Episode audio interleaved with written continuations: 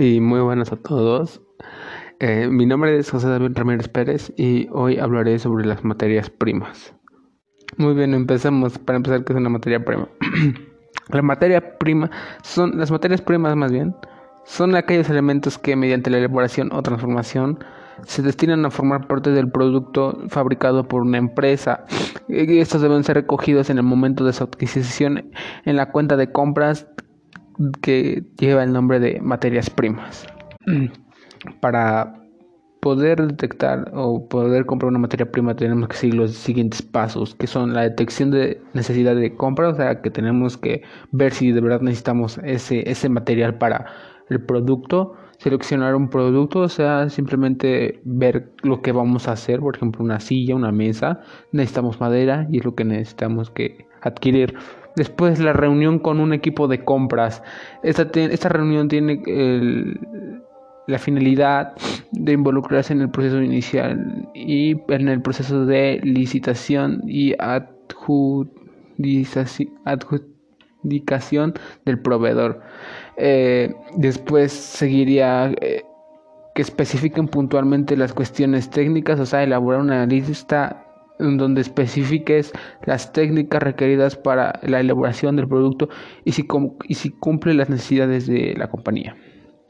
El presupuesto para la compra, sí que tenemos, tenemos que tener eh, en claro cuánto es lo que podemos gastar en ese material para poder adquirirlo y que sea beneficioso para la empresa. 6. Eh, buscar proveedores potenciales. o sea que tenemos que encontrar a personas que, que, nos den un material bueno y de buena calidad al menor precio posible para poder obtener ganancias y darle al cliente lo que necesita. Eh, el paso 7 sería solicitar ofertas, o sea, pedir al proveedor las ofertas que tengan del producto o servicio que cumplan los requerimientos. Esto significa que, que necesitamos encontrar ofertas, como su nombre lo dice, como si fuera en un lugar como un tianguis, donde tratas de tener la mejor ganancia. Y, la, y por último sería la adjudicación a un proveedor.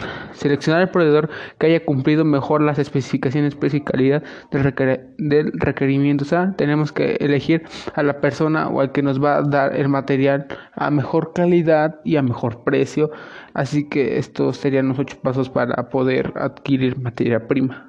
Después vamos con el siguiente punto que es el material de desperdicio, defectuoso y averiado.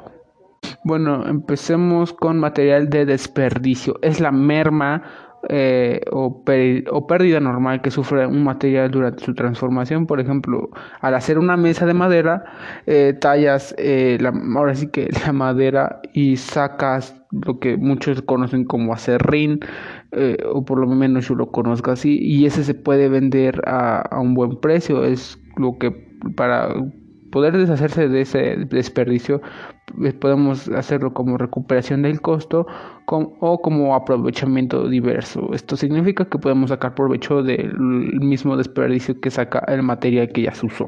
Después iremos con el material defectuoso. Es aquel que durante su transformación sufre alguna anomalía que le baje la calidad al producto. O sea que este puede salir un poco mal y tiene que este, reducir su costo para poder venderse y obtener aunque sea un poco de ganancia de lo perdido. Y por último tenemos la merma, eh, esa pérdida del valor existente que consiste en la diferencia entre el stock de las mismas que aparece reflejado en la contabilidad y las existencias reales que hay en el almacén de la compañía. Después podemos eh, clasificar estos dos, merma normal y merma normal. La merma normal es la pérdida de valor provocada por la incorporación de la existencia del producto, por ejemplo, la, evaporación del agua que puede, se puede ocupar en algún producto de una máquina, ese podría ser un ejemplo. Después pasamos a la merma normal. La merma anormal es la pérdida del valor provocado por accidentes de carácter fortuito, o sea que estas están hechas por un proceso que no debió de pasar el producto, o sea que no, no, no tuvo que tener eh, esa pérdida, la materia prima, o sea que eso es una merma anormal, que no tuvo que haber pasado eso. Y vamos a diferenciar entre la merma y el desperdicio. Son muy cosas son similares, pero son diferentes. Un desperdicio es también la pérdida del valor de las existencias del almacén, lo que provoca una diferencia entre existencias reales y las existencias contabilizadas. La diferencia que hay entre desperdicio y merma es el desperdicio que tiene un valor de reventa mientras que la merma no, o sea que el desperdicio se puede volver a vender lo que salga y la merma no, la merma no puede volver a salir de no puede volver a venderse como desperdicio ya que no puede servir. Un caso sería, mm, podría ser una computadora. los materiales que se usan de ella no se puede volver a ocupar. La madera sí, el plástico sí, todo eso sí se puede buscar, ocupar, pero de una computadora es muy difícil que se pueda recuperar algo de ese producto desperdiciado. Y bueno, eso sería todo. Yo me despido. Soy José David Ramírez Pérez y este, este podcast es para contabilidad y costos. Hasta luego.